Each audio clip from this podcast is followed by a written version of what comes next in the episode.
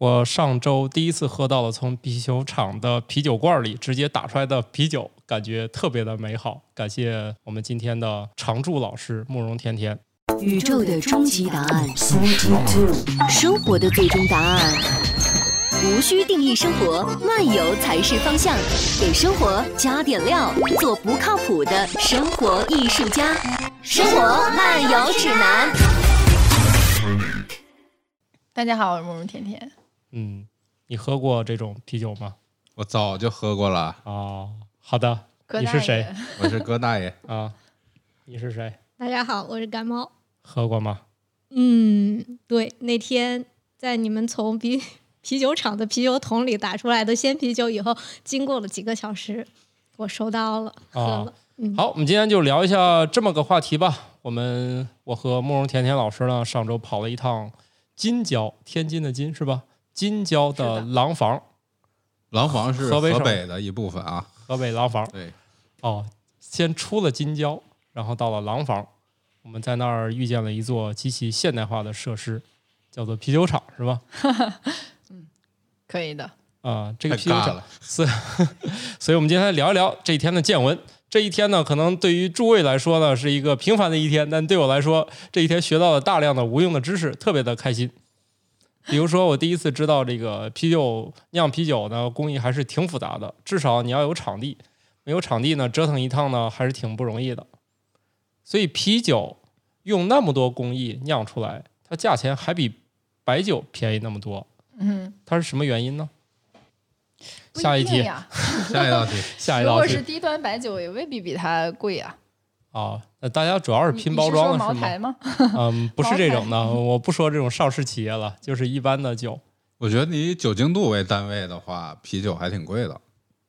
是吧？对你白酒喝一点你就有感觉了，是吧？对，同样摄入的酒精量，啤酒我喝一点也有感觉，那是你正常的话，你比如说，呃，如果是三十八度的白酒一瓶儿，那你啤酒你得喝多少瓶呀？你啤酒的度数就算是精酿五度左右的话，是吧？算一算，算一算，呃，我算不过来，没关系。七瓶下下一题，下一题，下一题。七瓶啤酒加起来，然后对比一下白酒的价格，可以算一算。那而且当时咱俩不是还问了那位老师叫什么来着？海刚老师，对，海刚老师不是说，其实酿白酒用买的那些工艺，其实买的那些设备啊工艺，其实还更简单，是吧？是呀，哦，反正我一进去就看见几个大桶，特别震撼。刚刚拍照说这是那些酿白酒的，来，我们去二楼，。不需要什么保温之类的，它不一样。就是刚刚被那个巨大的设施震撼的，告诉我这几个暂时是 是酿白酒的，对，那个然后然后只好就进入了二二楼参观环节。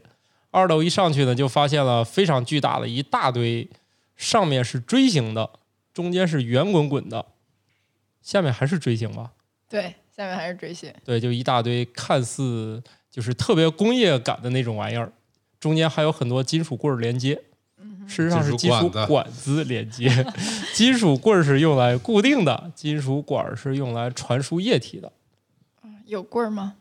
啊、而且里面学到很多特别没有用，但是又很有有意思的知识。要不那个慕容甜甜老师给我们理一下这个啤酒的发酵过程吧，这样我们好把一个一个罐子说一遍啊、哦，就是有那么多罐子，其中我觉得第二个罐子好像比较核心，是吧？嗯，因为第一个罐子虽然那个液体有名字，但它又极其的普你让慕。容甜甜老师给你解释，你自己在这儿一直讲。那当然快把话筒交给慕容甜甜老师。行，他自己就有话筒，啊，开始吧。对对对，你说的其实是两套装置。我们其实我们一进去，你说那个很大的、很震撼的那一堆都是发酵罐，你喝的酒就是从那里头接出来的。然后你又说那几个罐子其实是大的设备里头并没有小的设备会有的那几个，它还不是特别一样。但是我们是不是从小设备老师，我还是没听懂，从头开始讲。所以你对这个，哎，那个葛大爷去过那个厂子呀？他那但是他并不关心那那些，我还挺关心的，我我哦哦我我哦理论知识是有的。对哦对，虽然我也分不清管子和棍儿，但是 理论我是有的。对啊，这个酿酒的过程的话，其实就几块儿嘛，一块儿是糖化，嗯，然后你就要过滤，然后煮沸、悬沉，然后之后就进发酵罐儿了，然后就是发酵的过程，大概就是这么简单。我以为那天我看明白了，经过慕容老师这么一讲，又又不不明白，明白了，又彻底糊涂了。对，所以跟你回顾一下，第一个那个罐儿，它是一个就是就是那个煮煮煮煮水的罐儿。对，它第一个罐儿名字叫什么来着？叫叫什么液来着？呃，哎，那个上面怎么你写的？你这是考试吗？你是考不是考试，总之这个罐子上这种工业级的罐子上面一定会有个东西叫名牌儿，对吧？标注这个罐子的容积啊等一些参数。对，其中呢，这个罐子里面它还写了这个罐子里面是装啥的，有个什么什么液体，但是木文老师一看就是基础知识不够扎实，他没有答上来，没有答上来没关系。我以为这里面将要进行特别神奇的操作，搞了半天 这个锅里只烧开水。对，对它那个罐儿，我还真忘了叫什么了。嗯，好的，我这里有照片我帮你查一下。不是不是，叫什么来着？是烙叶吗？我忘了。没关系，你它叫什么？你是酿酒师吗？请问？因为那个罐儿不重要啊，就是你要正式去酒厂那边，并没有这样的一个罐儿。哦，糊化锅。嗯，哎，不对，这不叫糊化锅吧？就是叫对对对，就是叫糊化锅。反正就是这个这个上面这个水是拥有名字的，但是我一直以为他们就过一会儿会在那个里面放一些什么东西。那那这不也得用水吗？这水水里有什么？水有什么没有没有没有什么，其实就用来装水。你你想，如果你去你是个家酿爱好者，你不是有那种一体机或者是美式三桶，就三个桶嘛？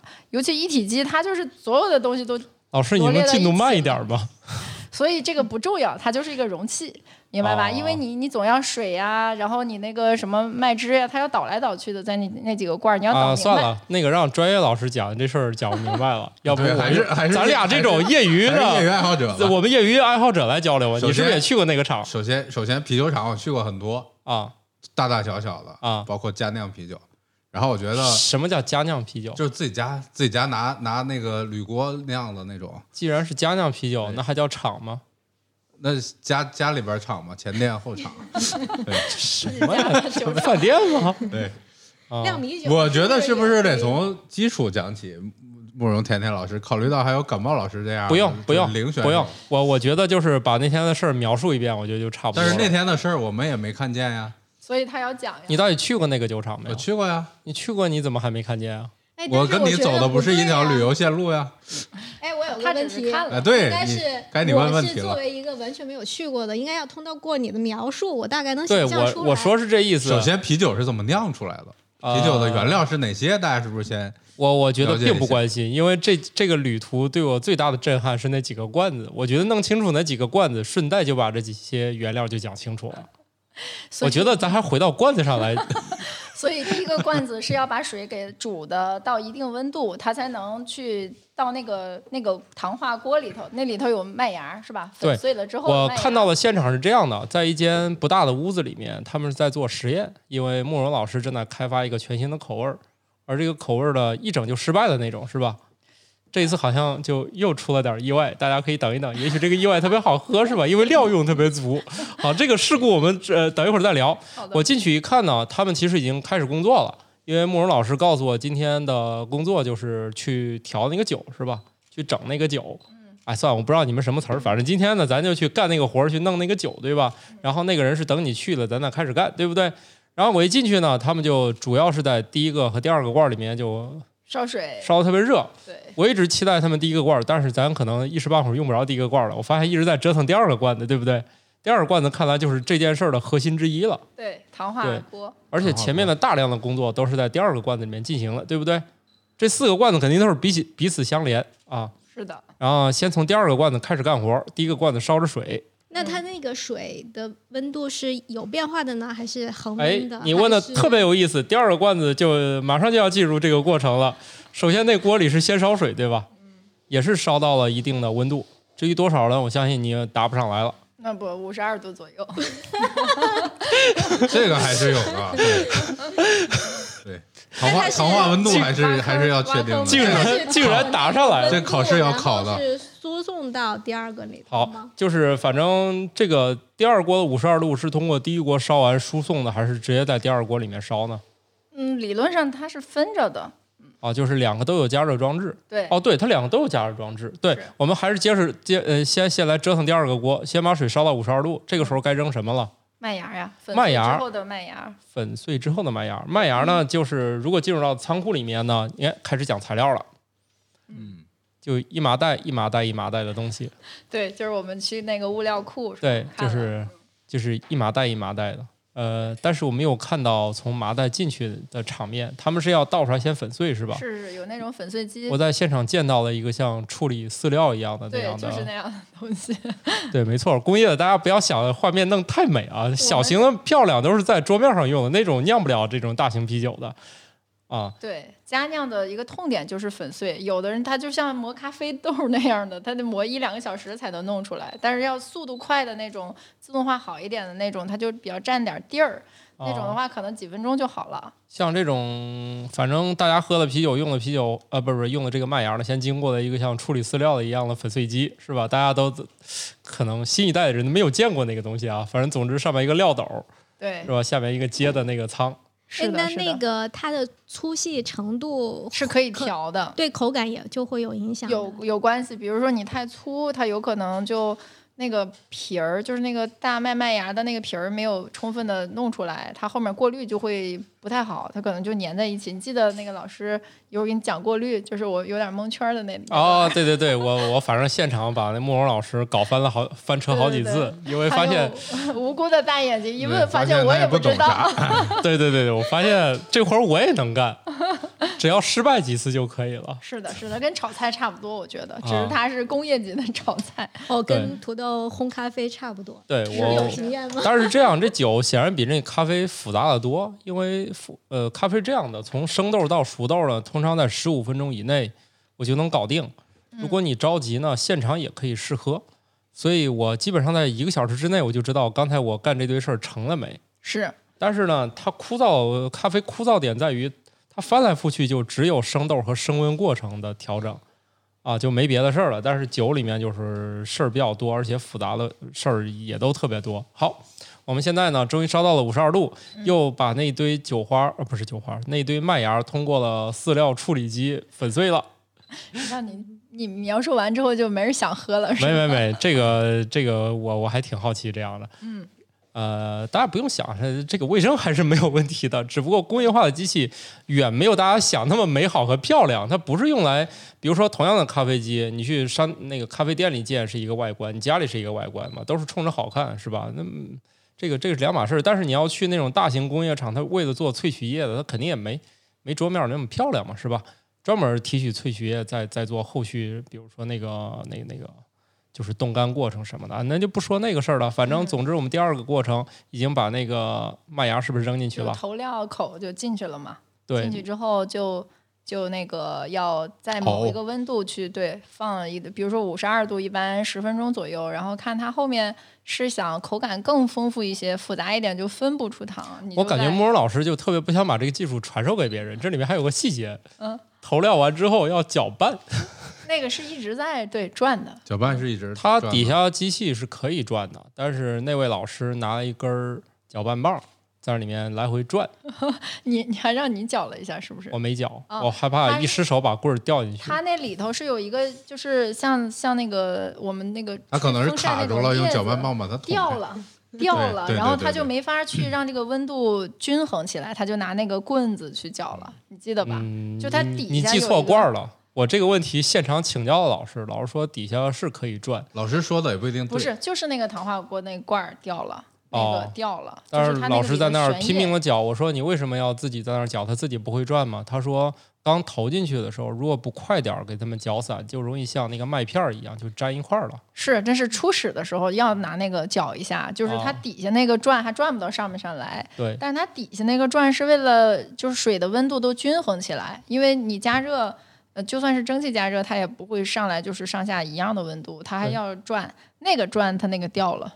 呃，请问感冒老师，你脑中有画面吗？有画面，就有一个桶，上面有个孔，孔里倒进去了一堆饲料机进去的粉碎末把，它给给搅拌均匀找找一个大大搅拌棍儿，嗯，就不是呃，就是大搅拌棒棍儿，啊，反正就是你觉得哪个大就就用哪个。因为你刚才说的那工业化什么用饲料桶，我就想到的是树棍儿。比树棍儿还是好很多的。毕竟是吧，这个树棍儿看起来这件事情突然就不严肃了。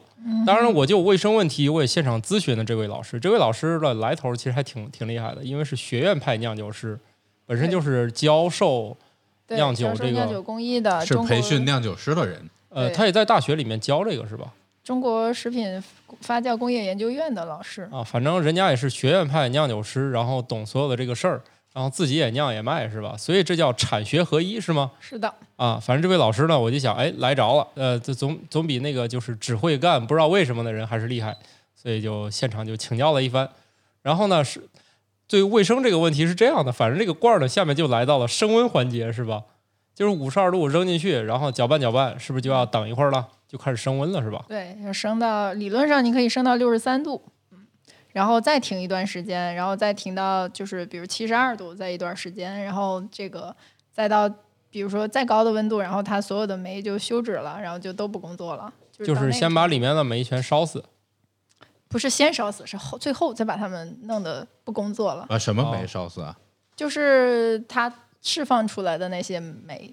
就是它会在分布的时候，不同阶段释放出不同的东西，什么阿尔法酶啊，什么贝塔酶啊，就这些都是有不同的作用，最后能产生不同的香气啊、脂脂类的物质啊，这些哎，都是这个在这个糖化过程不是呃，就是它也会生成酶吗？就是跟脂类有关的酶吗？会啊，糖化过程不就是把麦芽对，但熬是它成麦芽糖吗？在我它这个过程当中就是有不同的酶出来，嗯，就是阿尔法酶、贝塔酶大概就是在不同的温度出来的，然它是这个这个温度是让酶出来还是让酶死啊？出来，然后出哦来完之后，最后再就是再有一个休止的过程，它就释放够了就休止了。那它应该不那个是也就是说程是，也就是说缓速的升呢，还是在一个时间内让它迅速的？简单的一步出糖就六十八度，一个小时左右，嗯，嗯就是比较就是这个是大概大家用的比较多的，然后分布的话就复杂一些。也就是糖化的过程，除了麦芽糖之外，还要生成那个特定的某些酶吗？是，那跟我理解不太一样。我嗯理解就是麦我感觉温度高，酶不都死了吗？对啊，我也是它没那么高嘛，七十多度才死呢，上来不是五十多度。我以为我以为控温的目的是让糖尽量多的能能那个被熬出来了，因为对糖化不就是把把麦芽熬成麦麦芽糖，对吧？是反正我对这批啤酒最后还是挺担心的。你看这个 是吧？我们这个 对，好在理论不懂也无所啊，谓。对对对，其实是这样的，就是我现在也能去商量一款啤酒，就是我用我天马行空的要求也可以，因为这个看起来我不需要懂这些知识，大家不要担心啊，我们所有的过程都有专业的学院派老师把控了，并不是我们自己操作的。而且你要在家自己酿的话，你就按教程来就行了，你管它里边有啥，管它这步是干啥的，对，你就把它认为是黑盒你熬就子，熬，对，对，让你干啥你就干啥有一点。创新精神吗？就所以，所以本来学院派老师那么酿就能稳定输出，现在多了慕容老师的这个干扰项，忽然事情变得复杂起来。所以啤酒的风味就变得很丰富了嘛。是的，所以它理论上看，我我又把笔记拿出来记拿出来，了。我看看。哎呀，对，那个就是贝塔淀粉酶先出来，然后呢，下一个温度的时候，贝塔淀粉酶先失活，然后呢，呃，要不然的话，它就容易，如果你不让它失活，它可能一直间歇就会变成不可发酵糖，就啊，算了算了，这个知识也不重要。这个这个知识还挺重要的，嗯，重要的难道不是酿酒师的？它的阿尔法淀粉酶跟贝塔淀粉酶这些酶的作用都是使淀粉变成糖，嗯呐，对，所以这个酶跟后期的那个发酵过程已经没有关系了。，对，它它就是是酶酶释它是放以后，使淀粉变成糖的过程，哦所以它要在这个糖化，对，这叫糖化，因为那个麦芽里面是淀粉，嗯，然后你的糖化过程是让淀粉变成糖。对它怎么对，咱们上？咱们上初中的时候都知道，唾液里边有唾液淀粉酶，对呀，它的作用就是让淀粉变成糖，所以你说馒头越嚼越甜。啊，它这个里边的阿尔法淀粉酶和贝塔淀粉酶或者其他酶作用也是是这个出糖出糖，哦，讲的很仔细否。则你就是酿淀粉了，对吧？呃，因为酿酒是是用糖酿，它原料是糖，麦好的芽糖。好的，讲的很好了，但我依然觉得一款好的啤酒和酿酒师的长相好不好看有直接关系，是的，是吧？这都不越丑酿的越好。啊，对，慕慕慕容甜甜老师这样的，就酿出来的就有点就不一定行。就不一定行。但是但是但是老师好看嘛，好看就是我们感觉这个这叫明目张胆的打压呢，太可怕了。没有没有打压让我们的酒没法没法那个 不是这样，你尽量让这个过程透明化，大家可能还对你这个事儿吧稍微不太担忧，是吧？好的你，像我，我以后一定会讲讲我是怎么把我那个咖啡给弄失败的。反正感冒老师经常喝我失败的作品，所以前几次酿的时候失败，不是不是工艺的问题，是它有一套小设备。咱那天做的是一个三百升的，它有个三十升的，那个设备的加热不是拿蒸汽加热，拿那个加热管儿，一不小心就糊了。加加热管不均匀是吧不？均匀，它底下一热，然后就一下就把那麦芽给弄糊了，就跟炒菜炒糊哦了，一样。没错没错，是那就会酿出黑啤酒来。那不就是叫什么串味儿世涛啤？酒？不不不不，黑人家那个烘烤的麦芽是有专门的讲究，你要是哦只是在不能靠意外解决糖化的时。候，对，拿那个给它给它不烤糊能变了，那就成变成焦炭，对，它就像你炒菜串烟了一样，就是那个味儿。哦，然后第二次是为了防止这个事儿，我们就一直来回倒来回倒，然后就以至于它氧化过重，然后那个麦汁儿就没法用了。哦，串烟了会变成烟熏啤酒。哎，那也不错啊。你把那烟，总之你，总之是是酿酒师的工作，就是用来解释他的错误。对，嗯，他每每错误一下，就给这啤酒起个新名字。哦，其实这样很多美食不就这样创造了吗？如果不小心弄特别难吃，就失败了。对你臭豆腐也这么出来了，发霉了，他就说啊，这是一种美味，叫臭豆腐，对吧？嗯，那这个酿酒的过程是多长时间你就能尝到你这一款新的？哎，别急别急，你这离还还尝到还远着还呢。那个你 那个是你那最后那道大题。这样吧你这道题现在刚做到填空题，你这道题刚进到厂里就解决了，因为我们一进厂，慕容老师就开始喝了。不是，刚才你不是说你那个咖啡一个小时左右就这知道很多了那这个酒就是二十一天到二十五天之内对是跟是精酿，然后要工业啤酒七天左右。好的，这样的话，尽量跟我们夫妻差不多，听起来是。所以为啥我们夫妻不是二十八天吗？还是四十二天？是啥这个付小鸡儿啊的这个脑洞啊，哦哦，好吧孵。小鸡。哎呀，我听成夫妻了。哎，你不应该对鸽子怎么孵应该更感兴趣吗？一样或者一样一样更懂吗？一样一样一样差，不多鸽鸽子蛋更小点儿，是不是孵起来快说啊？起来快，没了解啊，我们不是干这行的。是可以放嗯这个别听啊，别。听。前面那段不严谨啊，大家不要啊，这这整期都不严谨。现在我们就说一下，欢迎大家前来批判。然后我们第二个缸是不是升温到第三次是多高温度？嗯，韩刚老师第天应该第三应该就是到六十八度，就一直在做那个六十八度一步糖化了，哦，搞熬了一个小时，一个小？时左右。一个小时完了之后呢，下面就进入了就是过滤环节了，是吧？嗯，过滤环节，你看这个笑容已经抢你抢笑了啊，抢抢抢笑了，因为在这个地方笑容已经凝固了，出现了啥问题？笑容凝固了，因为在这个地方我考住了他，虽然，这然后我也弄懵了。对我就说。那现在它不是因为这些罐子之间不都彼此连接吗？现在我们从第二个罐子要往第三个罐子倒了，还没有倒，其实那时候它是一个叫这个回旋的一个过程，就是你那个麦汁儿第一遍滤下来之后还不够清澈不够，清澈吧？它还要回去再打回去，在这个一个罐儿里来回循环。对啊，我是不是先都在先先从第二个去第三个罐了？它还没有去他没有去，对先在第二个罐里面自己第三个转一转啊，不对对对，去第三个罐儿，去那个糖化罐儿出来的那个他到底行不行？就是现在我们是不是可以个麦汁儿过去了，对，它不是通过那个，是麦汁整体的，就很快就过去了。过对，去之后，其实在第它并没有过滤嘛，就没有就是从第二个直接就是连第三个，连稠的带稀的一块过去了，对吧？对对，是，所以现在我们可以在第三个罐儿开始对折腾了吧就那？一个很大的，就哗哗哗下来的那个个罐儿叫啥？就是过滤是吗？对，过滤是这样的，我在这个地方考了慕容甜甜一个老呃老师一个问题，我说对它是怎么过滤的？是里面有一个过滤网吗？嗯，啊，他没答上来，只好又请教了现场的学院派老师。学院派老师先问了一下他是跟谁学的，就是跟他学的。确定了一下，好像不是跟他学的时候才跟我讲。哦，老老师他不是你的老师吧表示嫌弃我，就是说别跟别人说就是跟他学的，就是跟他学的，对。然后那个，就你出去闯出祸来，别说我是你师傅啊，反正他当时撇清的关系就是说这不是跟他学的，然后给我讲了一遍，说那个麦芽它自动不就分层了吗？你顶上是水，下面是麦芽，你知道这个过程是吧？我我知道，对，你看业余的都知道不。是他不知道为啥，就是基本物理常识还是它是这样的，的，它顶上是水嘛，它下面就是刚才那堆稀的，就是堆那个稀饭嘛。稀饭你那米不就沉底儿了，米汤在上面，麦芽不就沉下面了吗？然后呢，他自己就可以过滤自己。不是他，所以你说的问题是有误导性的，就是我不是不知道他有个滤网，是我后来你一问我，哎，那他回去之后不还是这个这一堆东西，对为什么还就会变得更清楚因为他跟我说要过两遍的时候，我就提出了质疑。请问质疑的是这个，请问你滤完之后的液体去了哪儿能过滤第二遍？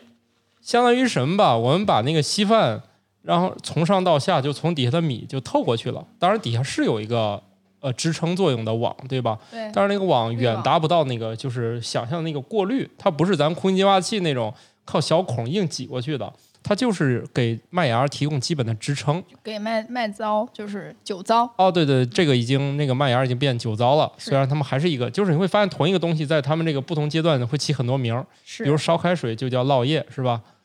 嗯，老叶不是那样的，好的好的。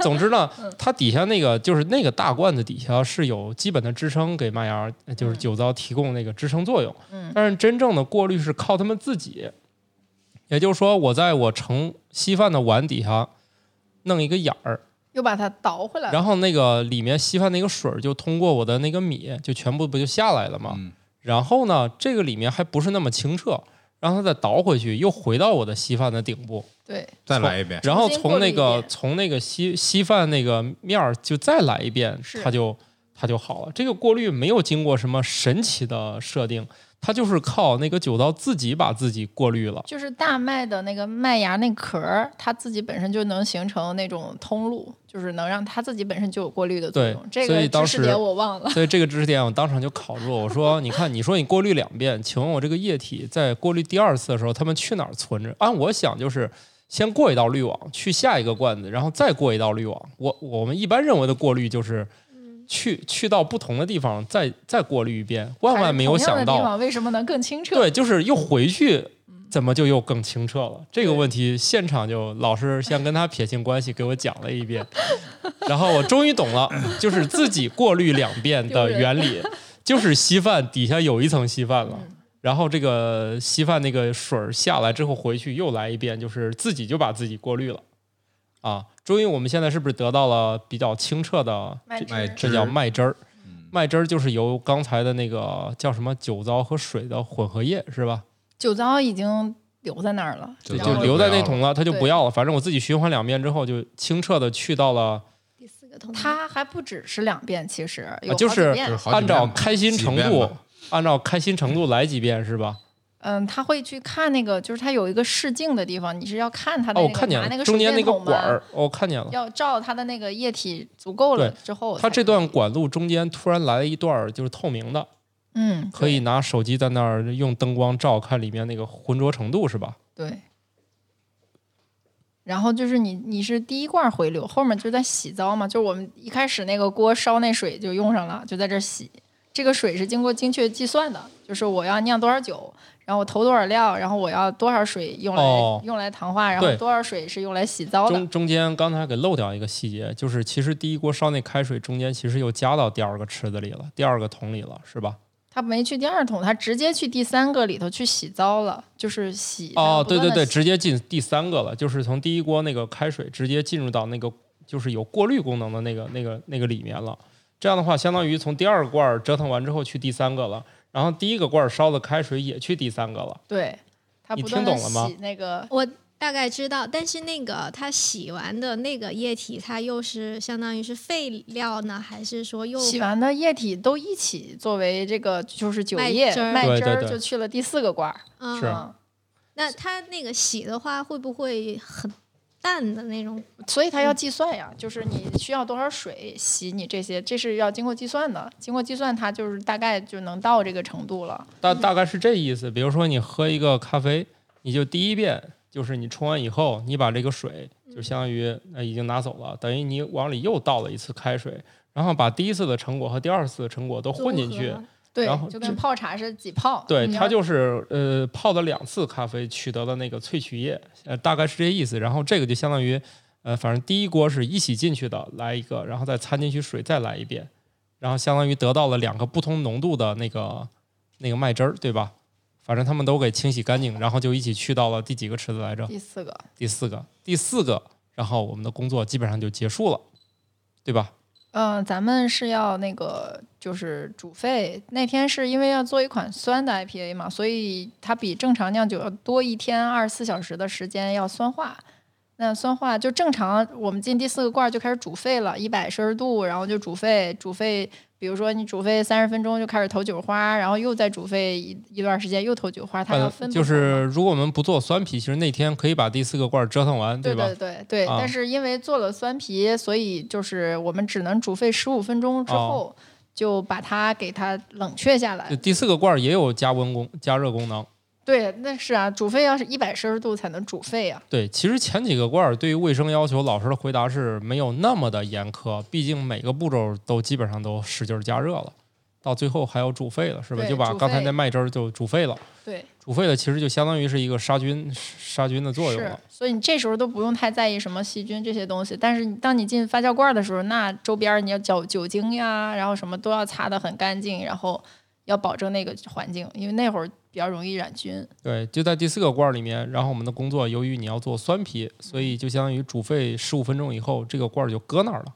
没有，它在降温，它要降温。降温有一个板换装置，就是把就是相当于冷热水通过一个板换、哦一交换。哎，那个装置很神。神奇，对，它就是像一堆那个散热片儿一样，散热片儿，但是里面它是冷热水在那里面，就是它相当于就从那儿流过，然后这样的话，通过快速的那个就是冷热水的对流，对，它然后通过金属那个金属件的连接，就把热量给交换掉了是是是。啊。你要是在家里酿啤酒，那个东西也很神奇，它就是像一个螺旋螺旋那样的管儿，然后你一边接着凉水，然后一边出来的水就热了，就把那个麦汁就给弄凉了。至于它做这个步骤的原因，就是说它需要快速降温，不能磨磨唧唧的，是吧？是你理论上是越快越好嘛，但是因为你要是慢的话，它有可能涉及到一些氧化呀什么的，就哎，我觉得这跟咖啡最后那个流程也一样，咖啡烘到最后也是需要越越来越觉得有相通之差差相通之处，就是你就是你咖啡烘焙到你想要的程度之后，也是进入到冷风里面强行给它吹凉，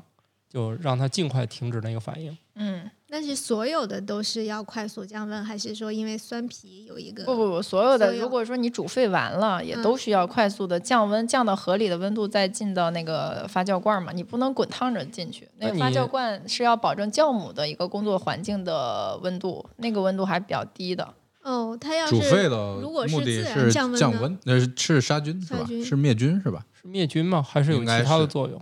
应该是。煮沸不仅是灭菌吧，嗯，那它干啊啥用啊？，嗯，对它那个还是要把自己的这个步骤没没做完。煮煮沸的作用应该就是因为有第四个罐儿，你总得用上。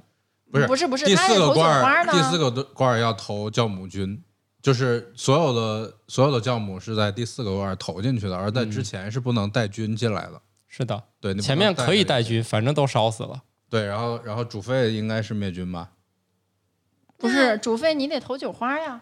你就是投酒降温了以后，你要静置吗？还是说烧完十五分钟之后迅速降温，然后然后你要干什么？在这个罐儿里？放那个就是乳酸菌啊。哦，乳酸菌，然后二十四小时。对，二十四小时之后再接着把昨天没煮沸的那个，这是我听到最有趣的一个流程，就是在我突然意识到，我第一次听说了一个在水、麦芽和啤酒花之外一种新的原料，叫酵母嗯，啊，相当于给它就是像做酸奶一样给它弄酸了。这是是吗这是乳酸菌，这是乳酸菌。但是酵母菌不是不是弄酸了，是酵母菌是吃哦对对糖生对对对对成对对对乳酸对对菌是生成酸酸味儿的，所以你是酵母和乳酸菌一起进去的，还是先进？先进乳酸菌。如果酿酿酸啤的话，嗯，哦，如果不那样酸皮，就没有乳酸菌这一步。就直接扔酵母酵也不会在也不会在那个煮沸罐放啊，那样不都给弄烫死了吗？是。它一定是在肯定是煮沸发酵降温以后嘛最后在发酵罐这两样发酵罐里放。这两样都是在发酵罐里放吗？对，咱还没有那天没到那步，那十五分钟时间也乳不长。酸，菌在那个还是在那个煮第四沸个罐儿。那罐儿，煮沸罐儿就是就是就是最后的发酵罐儿是就是传统的只放酵母流程，所以最后那是发酵罐儿，那个是四个之外的那一溜儿。对，所以第四个罐儿里我们先扔了酵母菌啊，不是不是那个那个乳酸菌，乳酸菌先酸化，如果不做酸皮没有这一步，就就一直加热，加热，比如三十分钟，这跟你设计的酒款有关系。比如 IPA，你就要多次投酒花嘛，那你就看煮沸多长时间之之内投投一下，然后再多长时间之内投一下。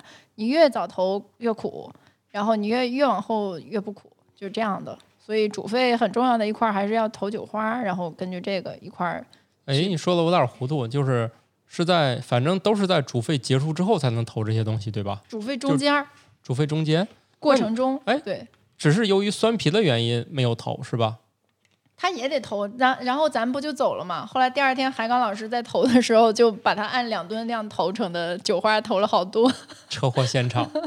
对给忘了。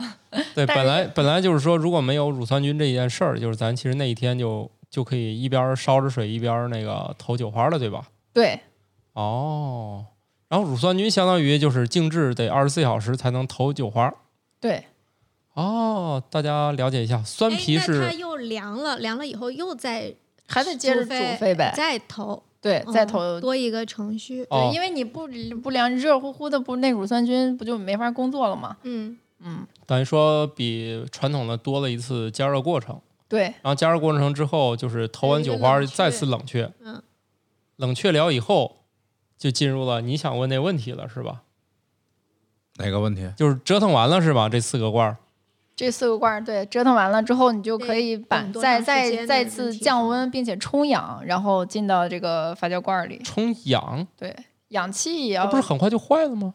不会啊，它那个在发酵罐里头需要有一定的氧气啊，哦氧它在有氧无氧环境下，那个酵母它工作不一样嘛。这氧气是需要专门买的纯氧还是？对，专门买的氧气罐儿要冲的。哦。然后这这个就把它们就都扔到那个最后那个巨大的那个罐子里了，啊，对，发发酵罐儿里，罐。然后发酵罐儿。调好压温度、什么压力这些东西，就等着它慢慢发酵二十多天。对，时间才是最好的调味料。好了，我们说到这儿的时候，现在已经进了调味呃不是不是调味罐儿，发酵呃发酵罐儿，发酵罐儿里面是放酵母的，对吧？嗯，然后我们大概要等多少天呢？就是刚才说的。二十到二十五天吧。然后这个过程当中，一这个过程一旦结束，感冒老师就可以喝了，对吧？对，如果你后面没有什么增味儿的话，比如说有些人会要放桂花，假设，或者你放什么，比如我们之前放的洛神花，那你就得甜桂花。我恨你们，就是你你你也是在发酵罐这个环节里头，比如说在它的后期或者中后期参与一下它的发酵，你就得半截儿再打进去，这中间要做好消毒，啊，然后降温给它打进去。对那种就比较复杂了。听了一下，感觉也不是一般要酿酒的那个流程，咱就不用添枝加叶了。对，反正就是在，反正就是在发酵罐里面再想添东西，就是要必须特别谨慎小心，防止把一些杂菌给掺进去了。就那在是发酵罐里头的话是 恒温的状态还是？对恒温恒恒温的温状态。嗯，酵母是一种生物，你知道吧？活着的，它是活的。你你不能这样给感冒老师，你这样讲，感觉在给一个，酵母酵母是一种生物，感冒老师真的知道吗？哎呀，反击反击反击，我是 好像真不知道，我最后补一刀它。它那个多少度就会我给我给你稍微解释一下，酿酒的过程就我是知道酵母酵母吃吃糖拉拉酒精的过程。对，所以我们喝的都是酵母的排泄物。但是这个啊排泄物叫酒精，而且带有香味物质，是吧？对，呃，慕容老师，你那你说多少温度工？作是吧？嗯你是在查笔记吗？那个对啊，我在复习，不同的酵母的工作温度也不同。不同，对，就是它是生物嘛。对你像有的生物，它冷了会冬眠，对吧？热了会脱毛什么的。酵母也一样，它的工作温度也是，它太冷了也不工作，太热了也不工作，呃不就不吃不拉，你就没有酒喝。对只只有它的是吗只有他又又回到吃的好拉的好的时候，你才能喝到酒。还要喝到好酒嗯，啊！工作，温度一般在多少度？三四十度是吧？三三十多度。带我查查笔记，好的，看看你们这些十，八到二十度，啊，你看十八到二十。你看这个佳贤老师，只要他的眼神有点飘，我就不敢问。你看整的没事，他有笔没有，记。我有笔记啊。呃，咱也不敢问，咱也不敢说了。现在海港老师每次说你你是我教的吗？你别跟别人说啊。等会儿说笔记写的还是不错。嗯，对，随时把笔你笔记能分享我一下吗？这样我也能出去糊弄人了。你能看懂吗？你是应该还好我笔记我笔待的那个记简直就是温度还挺典范舒舒适的。对，他是很舒适的温度，它才能吃得好、拉得好。嗯，对，幸福的生活，然后我们就有酒喝嘛。对对，有有一些它还会做二次发酵的，它又给你充分的条件，当你装在瓶子里或者罐子里的时候，它还可以继续再工作一段时间，然后在酒精度就比它封罐的时候还要再高一些。然后这里边补充一个小常识，我们平常说的那种所谓的鲜啤酒，啊，嗯实际上就是没经过灭菌灭，没经过最后的灭菌，就是对里边还有酵母存在对，就是它其实还在那个酒里还在继续工作，在继续吃糖拉那个。对这个我们过年的时候讲过是吧？对。嗯也是现场查笔记，原浆啤酒。但是没关系，我觉得可以再说一下。反正到这个罐儿之后，就开始进入我的最后的一个答疑环节了。嗯，就是我进去看见一排那个罐儿，但但当然这个这么简单问题，慕容老师当然不会被问住，是吧？然后慕容老师向我回答为什么最后那个发酵罐儿有一排，因为第一个第一第一轮完事儿了，第一个发酵罐儿就被注满了，然后他们就可以干活了。他们不用等到第一个发酵罐，其实只要糖化锅用完了，进到那个旁边的那个过滤的地方，那个糖化锅就空出来了嘛，理论上就可以做第二对，锅了。相当于就是你有几个你有几个发酵罐儿，你就能做几轮儿刚才那样的事儿。这样的话，就把机器的那个就是啊有效率就提高了，是吧？就不至于做一轮儿等，做一轮儿等，它可以做四轮儿等。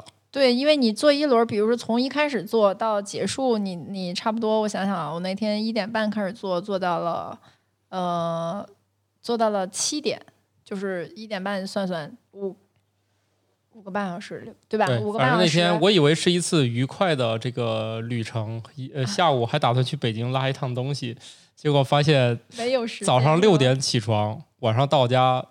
啊，当然中间吃了个饭啊，到家竟然都已经是深夜了，没想到就是呃京京郊河北酿了个酒，嗯，整了一天，所以你第一个五个半小时过去之后，这一天没剩啥时间了。你如果今天想酿几罐酒，你一定是第一第一个糖化结束一个多小时之后，那边就开始该该什么过滤过滤，该干嘛干嘛，这边就开始下一锅。这样的话，每一锅可能就差一个半小时左右，你就一一天就能连续做个两锅三锅的。这就是时间管理的问题了。总之，你现在拥有四个发酵罐儿，可以尽快的把它们都填满，然后就没事儿干了，就可以等，是吧？是，然后我在现场就是等等到天都快黑的时候呢，我听到了非常有趣的声音，就是它那个发酵罐外面事实上是有一个那个就是相当于排气的一个装置，它这个排气的装置它还倒了一些水，是吧？有点像那个医院里给你打氧，然后有一堆水呜呜一直在那儿响，特别有意思。然后像酿完的，就是酒已经差不多的那种呢，它就不再会排那个气了，它就关上那个那个口了。像这种就是正在就是里面酵母正在干活使劲拉的时候，对，使劲拉的时候呢，它那个水声就特别响，就更像是在那儿输氧，在呜呜一直在外面吹。啊、这个这个还蛮好玩的。总之呢，有四呃，就是一套设备带四个发酵罐是正常的，是吧？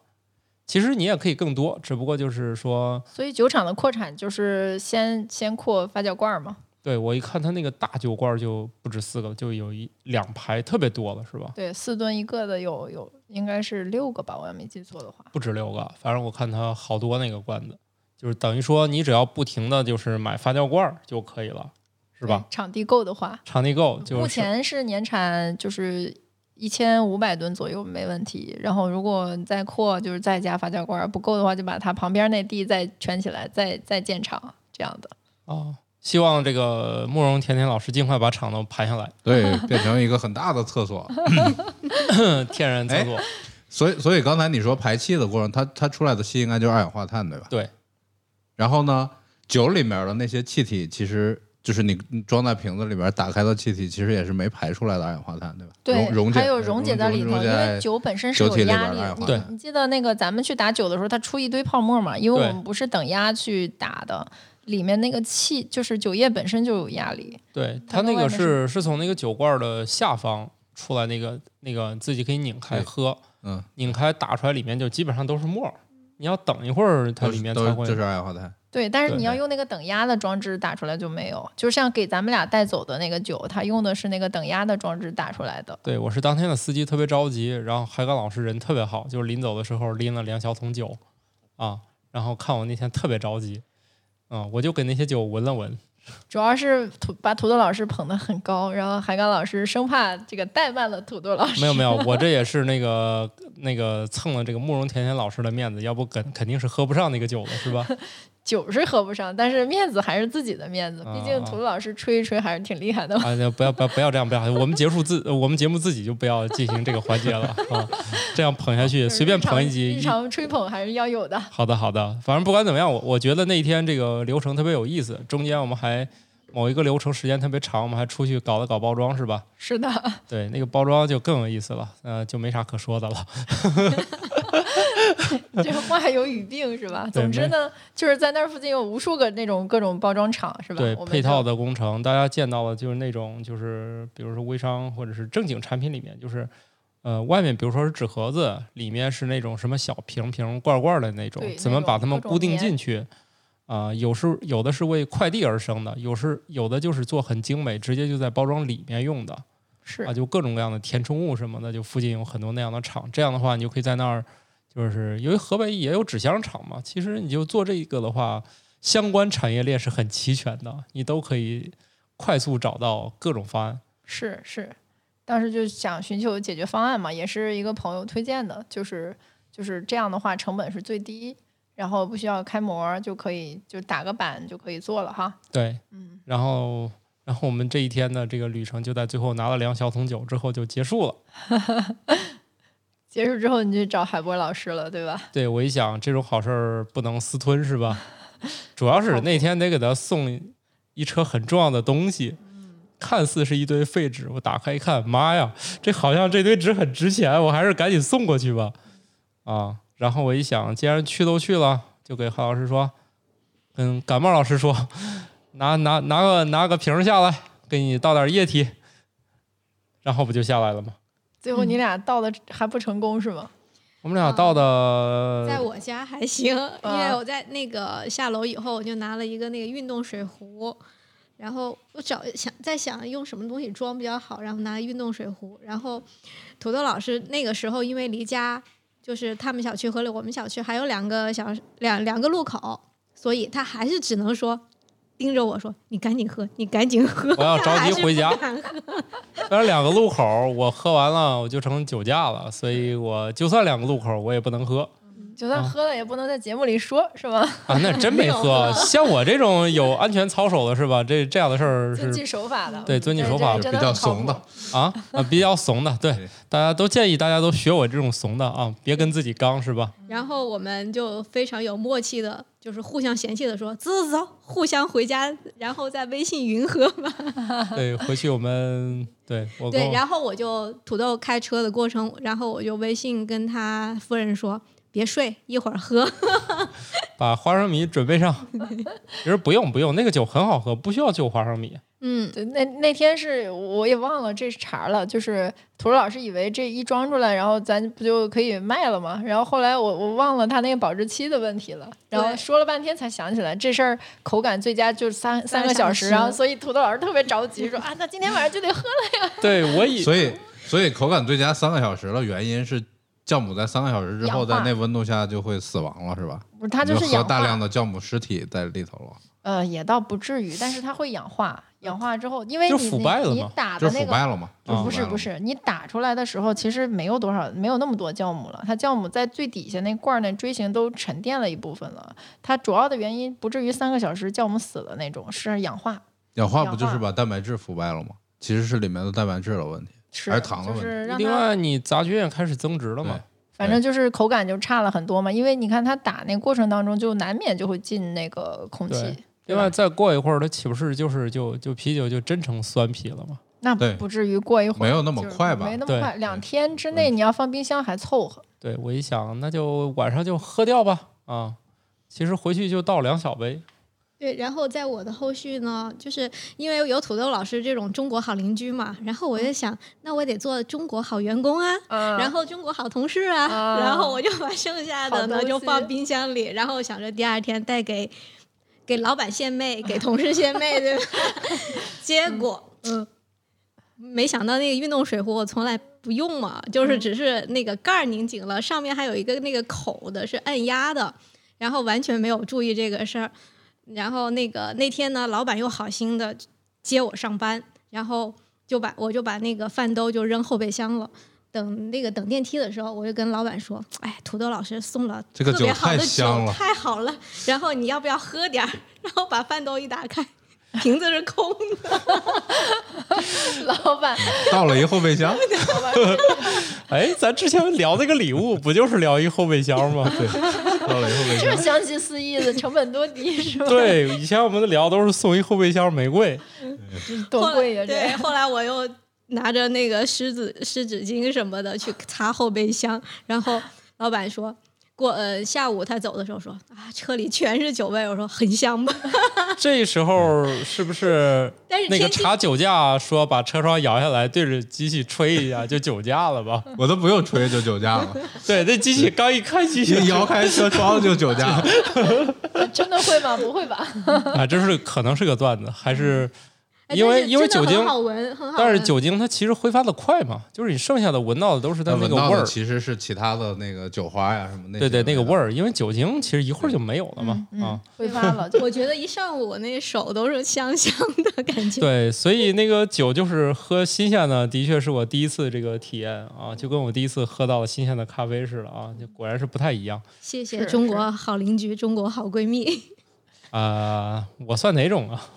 两两者都是吗？闺蜜邻居，好的。主要是他一说撒一车，我第一个想到就是会不会把你那沓纸给弄湿了？我心说好不容易我给它安全运到了，你自己给弄湿了，好的，好的。最后没湿是吧？所以土豆老师，上次我从那个拿过来之后，大概两天之后，就是咱们第一次聚的时候，你喝的那种口味和你在现场喝的，你觉得差别还挺大的，是吧？那天我没喝酒吧？哪天？你说什么隔两天？就是咱们第一次在会所聚的时候，不是带了好多酒，你喝了呀那？记不住了。还有私人会所这里，嗯，我们节目当然是高特别高级的，是吧？虽然目前还有品酒会啊什么的对对，对对对？我我们这个私人会所一开酒就是，我要是开车今天也会很着急的那种。不过没事，我们后来不都有酒驾那个不是代驾方案了吗？对，代驾不是酒驾方。啊，对对对，代驾方案了，特别好。那个某些银行送了一年好多回也没用完，后来发现了，然后每回就是去就不用担心了，就可以喝起来，最后代驾回家。哎，对你这样的各种卡积分的小王子，对这些应该不能错过啊，不能这个。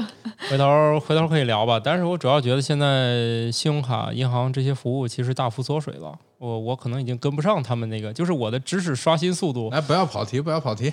呃，跟不上他们那个缩缩减的那个脚步了，很可能我这边聊着，他们那边那个服务就没了。啊银行也不好过，看来躺着赚钱的日子已经过去了，是吧？对，就怕他们最后没日子了，所以就是得得抓紧啊！大家是抓住还能薅羊毛就呃抓抓紧所。以多喝点儿，然后找他们代驾，是吧？对要不然哪天这服务没了。对对对，然后我们都说到这儿，是不是这一集就差不多了？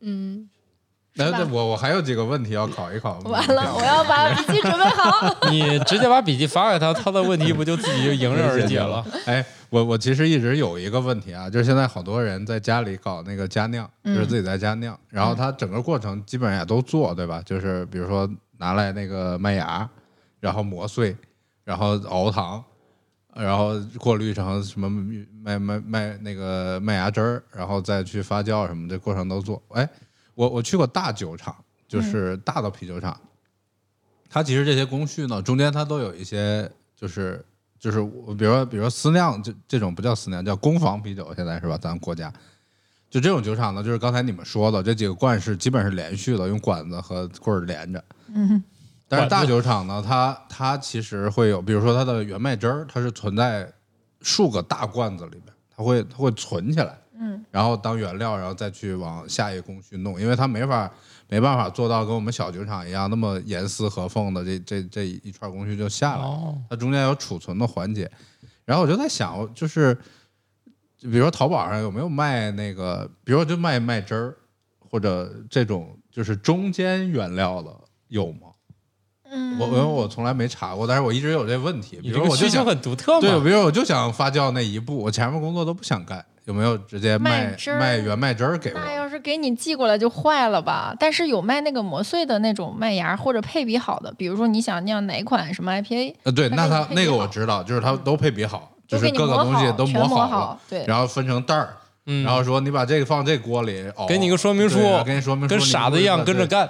对对对对对，还有那一体机，你把这个一放进去一摁，现在就从头到出了那个，然后尾来一套就就等二十天之后就喝就。假装是你自己那样的，对，其实给朋友们。吹一下也也是可以的，但是一看机所以所以器都傻了。所以中间环节这些倒是没有没有没没有很少，就是他值不值当嘛去做这个事儿，是吧？就是而且你的储储储存呀、物流啊，主要我觉得现在喝精酿的人都很少，你这种配套服务就更罕见了。你像我们这些搞咖啡的这么多年，才能好不容易去买一点生豆买一了。点生豆，以前就没有这些服务嗯，因为没有人自己玩儿，磨好了直接就是给你就是粉，就是正常的我们理解的咖啡豆，就那个那个东西。就这些年开始有人玩了，才慢慢你可以买到生豆了。所以后面会不会出现有人卖卖汁儿了，有人卖什么什么什么？你这个问题主要是我觉得你这个真的有啊，淘宝上真的有全麦浓缩汁，不知道是不是你说的那个？我看我看你这个动作好快啊！这个老板一发话，立马就开始查中国好员工啊。是呀，哎，真的是有那真的是有带啤酒酵母浓缩麦汁的，特别这个东西就直接可以你弄一弄一个密封的锅就可以开酿了。但是我觉得它它的需求在哪？密封的锅很少。下面的问题是哪有密封的锅？呃锅也有卖的，这个肯定有发发酵桶、哦发酵发酵桶小型发酵桶，十升二十升的。跟卖家说我只要这一个罐儿对对对对对，你只要发酵罐儿就可以了。那就发酵罐就行。对啊，你把这个麦麦汁儿倒倒进去，然后往酒花。哎，不对，往里充气儿。这是第四个步骤，你你煮升温加酒花，然后最后再给它快速降温。已经加过酒花了，或者已经怎么着的？拉倒吧，那那那就差个罐儿了，是不是？对，最最后酿一下嘛。不不不，你酿的时候，最后就是它。最后再加存你说的是吧？你说的麦汁儿是是第三个桶的事儿，它还是要进到第四个罐儿，就是一边升温一边投酒花。嗯，它这个卖的这个麦汁儿没没投酒花，但是是放了那个就是就是叫什么？它是以大麦芽为原料，经喷射液化和酶化糖化制成麦汁，然后经过处理和真空浓缩而成。就兑点儿水，到时候你得兑水，你得有个搅拌兑水器。投花，然后你然后。再再升温再煮沸，但是这样我就一直说它的需求在哪儿？我我感觉需求应该哎，就看来有人卖就是有需求就有，需求，但是就证明有人想弄了你看这因为量比较少，量，基本上那量很少。那你这样，你去看那卖生豆儿，它那个量也很小，毕竟这个群体很小，他们只是说从日常业务中剥离一小部分，看有没有人想试试，他就卖着玩儿。这这就像玩玩具一样，对吧？就是那一开始玩的时候，总总是想玩那个最有意思的部分。其实，在这个酿酒过程中间，最有一部最有意思的部分，可能是最后这一步，嗯，因为前面出来的东西都差不多，都一样，没有什么区别就是应该不是，就是或者说，只不过你前面那个事儿你干不了，或者说做好了都一样，你很有可能在前面就掉坑里了，对吧？你比如说你你那个麦芽都没磨好，然后你那麦汁儿最后也过滤都没过滤好，里边还都是渣子。前面其实是有品质要求的，就是哦，麦汁儿这一步就应该有最高品质麦汁儿，我就对直接拿到，然后最后那步是我嗯扔酒花随随便便可以搞哦。随随便便也不行呀。其实我觉得我这个问题问过好多个酿酒师，我说你说到底造成人们酿酒技术的差别和这个风味不同，哪怕同样的配方造出来的东西不一样，为什么？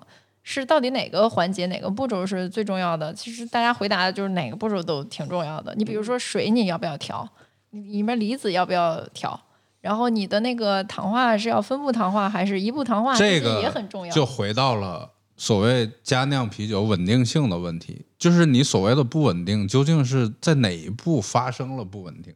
那我觉得，如果就是就是如果说有十个因素会影响稳定性，那我把我把其中八个因素的稳定性问题都解决了，那你最后不稳定只可能来自你最后的两个因素，对吧？如果你这十个十个因素都是自己干的，那每一个不稳定都会造成复杂听起来差别它这有点像那个做手机那种产业链，就是前面一帮人天天冥思苦想怎么提供最好的 CPU 就行了，对就是卖汁儿。剩下的人想着我怎么造一块屏幕，最后弄一个什么？屏幕你你最后是投了投了绿茶还是投了红茶，导致了风味不同？对那这这就是是为什么工业啤酒的稳定性很强，因为它的每一步都是都是确定的标准和稳定的。我们家酿啤酒是你每一步都不稳定，确实是每一步不每一步稳定。也不稳定，而且它那个工艺，就是之所以工业化生产，其实既然家酿不是被称为叫啤酿造啤酒界的文艺复兴嘛，它不是一个新的东西，说消费升级发展出来新的工艺什么，它是原来原始时代就有，几千年前就有。那那为什么工业化时代就是最后就指出了美式工业但拉格啤酒呢？就是因为这个拉格的工艺是最适合当时的工业化大规模生产的。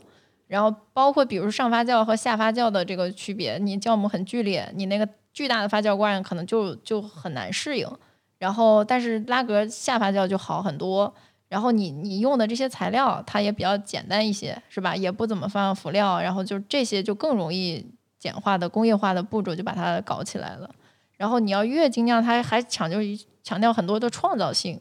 这样的话，它从原料开始，比如原料的配比就是个问题。你用什么样的麦芽，哪家的这些东西，我觉得加酿的人他也得有一个过程，他起码得把这些都用过吧，他才能知道说，哎，哪哪一家哪个品牌的什么样的麦芽，然后再配哪一家哪家什么样的麦芽，然后能出来什么样的味道。这温佳我觉得还音老师。我们路上聊这个事儿，他不就说了，有些那个什么美其乐是吧，就属于经常手抖，手抖这一批就专门命个名。不是，卖完就没了他的意思就是大部分都是永远实验款，然后只有很就这两年好像才沉淀出一些它的基本款。永远都是手抖的结果。反正我酿完对，就就是充满了不确定性的结果。对所以我就就在想，比如说对于我来说，我要搞家酿，那对于对于我来讲，我就觉得我有十个步骤要操心，我可能就望而却步了。你这种人最好望而却对，步。但是我但是我只到最后一个步骤需要我操点心，我自己认为自己能用这个发挥创造性，就像搭乐高一样，就是你仿佛认为乐高是你自己创造的，其实一点跟你一点关系都没有，对吧？你只不过是把那些东西凑一起了。啊，对我，我觉得如果说这件事儿，比如说佳酿啤酒要普及，我认为就要从解决大部分非稳定问题，然后让你局部的做一些自己的小嗯关键到最后拿麦汁儿之后往后也挺多的也的很多啊因素呀。你比如说，你来的这批酒花和上一批可能也不一样，而酒这个，而作为一个农业问题，谁都解决不了它的稳定性问题。对啊，这样你你不一样，每次都是手抖的结果，也能创造出手抖结果嘛？对就，所以而你这个手抖不会出现在，哎呀，我连麦汁儿都没弄好，里边还有百分之七十是淀粉的，我根本没那么多糖，哦，这是有可能的。就是把前面就是能稳定住的部分就不要自己干了。对，我觉得哦是。主要是啊后面也不是稳，就是它也不是稳定住的问题。但是前面我听起来是应该是可以的。也不一定，就是每个人，包括很多人公布配方，其实你就拿着它配方，你酿可能不是那样。就是比如说它在某一个温度，它可能停留的十分钟和十五分钟也是不一样的，但是你也不知道，它也大家都是照着下厨房做，结果可就是千差万别了。对，因为就是因为里边步骤太多，是。每一步大家都有，所以那个半成品的菜是吧？对。半成品。五分钟小龙虾这种就比较有市场。呃一。家不是出那种菜单吗？对所以我把东西摆到图纸上一盖，那我觉得就得版换之后，比如说胶囊胶囊啤酒机，我我大家给一个创那个创业思路啊，啊，你给他一桶，里边已经装好了麦汁儿什么的，另外那几种什么酒花也有几种选择，然后那个什么酵母有几种选择，往里一摁。然后我想到了按钮就出来啤酒，我想过二十一天你就能酿出我想到了我觉得就不是就是那个前那我我给你一个方案，你现在就投我就行了，特别简单。我先第一步从嘉兴的老师那儿买像样的啤酒，灌到一个罐装里，然后让你买一个机器 然后你一摁说里面用过什么一百二十个大气压，然后挤压而出什么什么什么保鲜，你就能喝到最鲜的啤酒，然后只需要等五秒钟。其实啤酒这就是不符合科学规律啊！这个。之前就这样的项目，就是加州想搞那个就蔬果汁儿，就是他说有那是多蔬果汁儿，对多么多么牛逼。对，后来有好事儿把那袋子剪开，发现发现里面是成品，它什么那个机器融了好多钱。融了好融好多钱，然后国内不是也有一家仿的吗？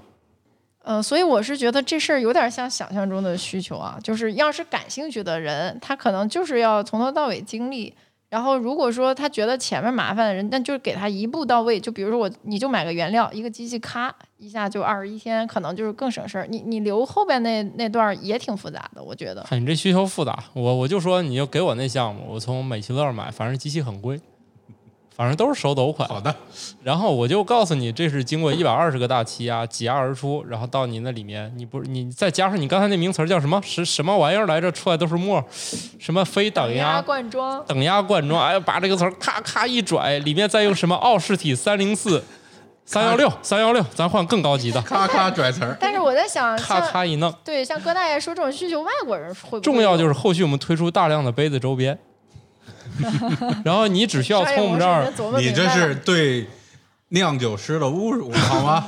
然后最后他们买回来，有一天有一个好事的人剪开的那个一看，里面就是啤酒。然后事情败露之后呢，反正我已经融到资拿到钱了，不行我就关门跑路，然后准备下一个类似的创业项目这个事儿我其实来源就是胶囊咖啡，你知道吗？啊，胶囊咖啡这件事儿一点意义都没有，我就剩水和压力嘛。对啊，就是水和压力，然后给大家搞得好像自己在做咖啡一样。对啊所以你的，酒就 这是啥玩意儿？你就不要包括那个音乐指挥，我一直以为指挥家指挥的是自己写的曲儿，后来才发现作曲有作曲家。对，所以我觉得你就一步到位，给他一点点的实操，可能还一就是大家还还能愿意去折腾一下。哎呀，就是你让他们试试在冰箱里冷藏和室温有啥区别，就已经够实操了。不要搞复杂了，不要搞复杂。不要侮辱我们的听众啊！我们只是在说一些事实嘛，是吧？像你这种又想玩又不想费事儿的人，嗯，你等产业链先成熟了吧。你像我们这些呃玩咖啡，就终于产业链愿意把大宗的装点小包出来卖一卖，多卖个三五块的了，他也多挣点钱的了，就是也开始有了嘛。你到最后一定会有人说，那既然反正也用不完，产量富裕，可能就就搞点你那种浓缩麦汁儿啊，卖给你，你再买点人家厂用不完的啤酒花往里投一投。那把那个什么什么酵母，平常做馒头的，往里一扔，有什么投盐的你在你在煮沸的时候，什么阿尔法酸异构啊，什么又要休止，这这里面也涉及到一些控制的买添加。剂往里添，不要等它生成，我的妈呀！直接添。哎呀，我们搞一个添加剂款，哎，其实我们做这事都想做一些跨界的思想，然后打破一些规矩。比如说，很多人酿酒师就觉得，呃，酒还是最重要的，然后有一些其他风味儿你就闻起来就好了，喝起来不要那么重。比如说，你要做一款荔枝味儿的啤酒。然后你闻起来很有荔枝味儿，喝起来不太要有，因为他觉得如果你喝起来也要有，就就是就是对他酿酒的不尊重，因为酒还是要酒。但是我是觉得其实无所谓，比如说如果从女生的角度，她想喝，然后她又喜欢喝甜的，就为什么不呢？哎，我觉得荔枝味儿的酒听起来很有意思啊。对呀、但是我喝到的不少荔枝味儿的酒，就是闻起来很香，很有那个荔枝味儿，但是喝起来没有。你你你直接把那个荔枝那个料往里使劲儿弄，让酒稍微点缀一下就可以了。就多舍得投点料，就用那些好的果汁什么的，就没什么对，多用果汁，少用啤酒就可以了。一勾兑出场，哦，不能勾兑，对，你们那个不能勾兑，一勾兑，你说了一个词儿叫什么？分离感，对，就是喝到嘴里酒是酒，饮料是饮料吗？是是，如果你就是兑起来就有这样，那就是你的果汁含量太低了，还是要融合一下，好吧？摇一摇。说你十天喝前摇一摇，你看你们那个化妆品不就有那种，就是上面是水，下面是，就是非要让你们用之前先摇一摇的，有有那种玩意儿吧？啊，那一看就是那属不属于一种失败的，怎么都研究不出融合方案的一种最终的产品？不知道，就是这个产品我又想卖问题没有？发现发现这种水儿和啥就是摇必须摇一摇的这种化妆品，其实是一个失败的产物。哎，呃，做专业的不要不要上来攻击我，我们这是节目效果啊。比如说他就做失败了，一看这样产品成本最低，然后就卖给你，让用户自己摇去吧。哎但是很多化妆呃可能还是有有一些化妆品要这个需求，而且也都是知名的。那那它应该不是失变失败产品吧？嗯，啊，我只有那种好像像就有那个精叫什么？哎，葛大爷已经找到了二十升什么麦芽麦芽浓缩汁套餐远程远程指导麦面酿酒师原专专业指导，不不用研研磨和糖化麦芽。嗯我的需求还是有的你想到就有了，嗯，他那有销售量吗？那你就买点儿开始干吧。听起来月销二十二个呢，还啊差不多，那你就买回来直接开干吧，你还得买罐子吧？想象得买罐子这得买你只需要买一个就行了。你看啊，将将两公斤呃浓缩汁儿用二十升水溶解，这是步骤啊。然后烧开后投入苦酒花十克，煮沸五十五分钟，关火五分钟前投入香酒花十五克，用呃什么冷却冷却器冷却麦汁儿二十度左右进发酵桶，然后投酵母，嗯，发酵七天，装瓶儿喝，你你一听就是很简化的，这是很简化，确实很简化。那发酵桶也很简化。但是感觉这个工具也不少啊，啊你还得有一个二十升的锅哎烧水。，我觉得最后可以聊聊那个灌装那个问题，我觉得还还挺有意思。然后我那天就问了嘛，这个这个我在路上问呢，慕容老师，你看我们这个酒呢怎么弄？呃，就是灌装嘛，说肯定也是分那个瞬时高温和那个巴氏灭菌的，这样其实主要还是要把就是酵母干掉，是吧？然后这样就保质期就长一些。要么就杀死，要么就就是控制好量就是要要那个，比如说那个叫它那个东西叫就是离心，离心要给它离出去，然后之哦。后再就是你这样不就少了很多吗？还有那个就是那种精密的过滤，能够把它一部分过下去，等等的不一样的，有的就是就是不灭菌，有的是顺杀，有的是发杀，对，然后最后就是大家那个酒瓶上那个标是怎么贴上去的？我在现场也看到了那个机器是吧？是全自动完成的。对，只要你印一卷儿的那个就是那个那个印刷品，它就会一个一个就印到酒瓶上了。是要是手工贴就很很崩溃，手工贴，我主要它觉得它是个圆的，就很难把它弄齐是啊。万一一不小心再再窝着个角儿，又得撕下来重贴是吧我？们年前那一批就是有八个工人在那儿轮番贴，然后还得在那儿对，特别可怕。然后那那酒标正好包差不多一圈儿，然后那俩要是没对齐，就是特别明显互。相粘上了。